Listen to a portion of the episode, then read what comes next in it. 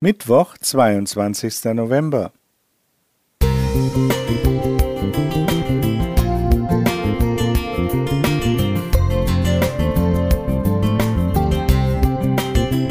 Ein kleiner Lichtblick für den Tag.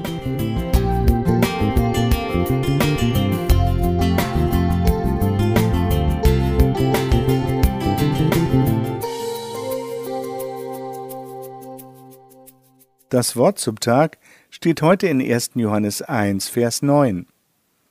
Wenn wir aber unsere Sünden bekennen, so ist er treu und gerecht, dass er uns die Sünden vergibt und reinigt uns von aller Ungerechtigkeit.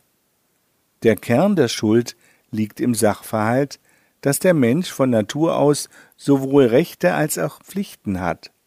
So kommt es, dass jemand schuldig wird, wenn er gegenüber den berechtigten Ansprüchen eines anderen ins Hintertreffen gerät.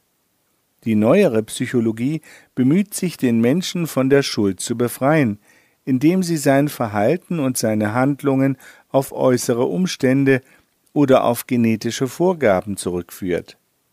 Dieser therapeutische Ansatz mag je nach Fall zutreffen, wo er jedoch darauf hinausläuft, Fehlverhalten und Vernachlässigung zu verharmlosen oder gar zu leugnen, da wird der Schuldbeladene der Chance beraubt, durch eine ehrliche Aufarbeitung seines Gewissenskonfliktes von der Schuld frei zu werden.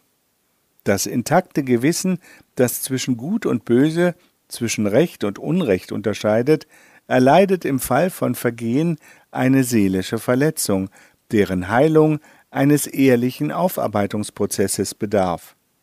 Geheilt ist die Psyche des Schuldigen, wenn er Einsicht, Reue und den Willen zur Besserung aufbringt und für die Tat mit ihren Folgen Verantwortung übernimmt. Gewiss, Irren ist menschlich. Verstehen wir aber diese Aussage nicht als Ausdruck der Verharmlosung einer Verfehlung, sondern als Anerkennung der Tatsache, dass das Schuldigwerden ein fester Bestandteil des menschlichen Lebens ist.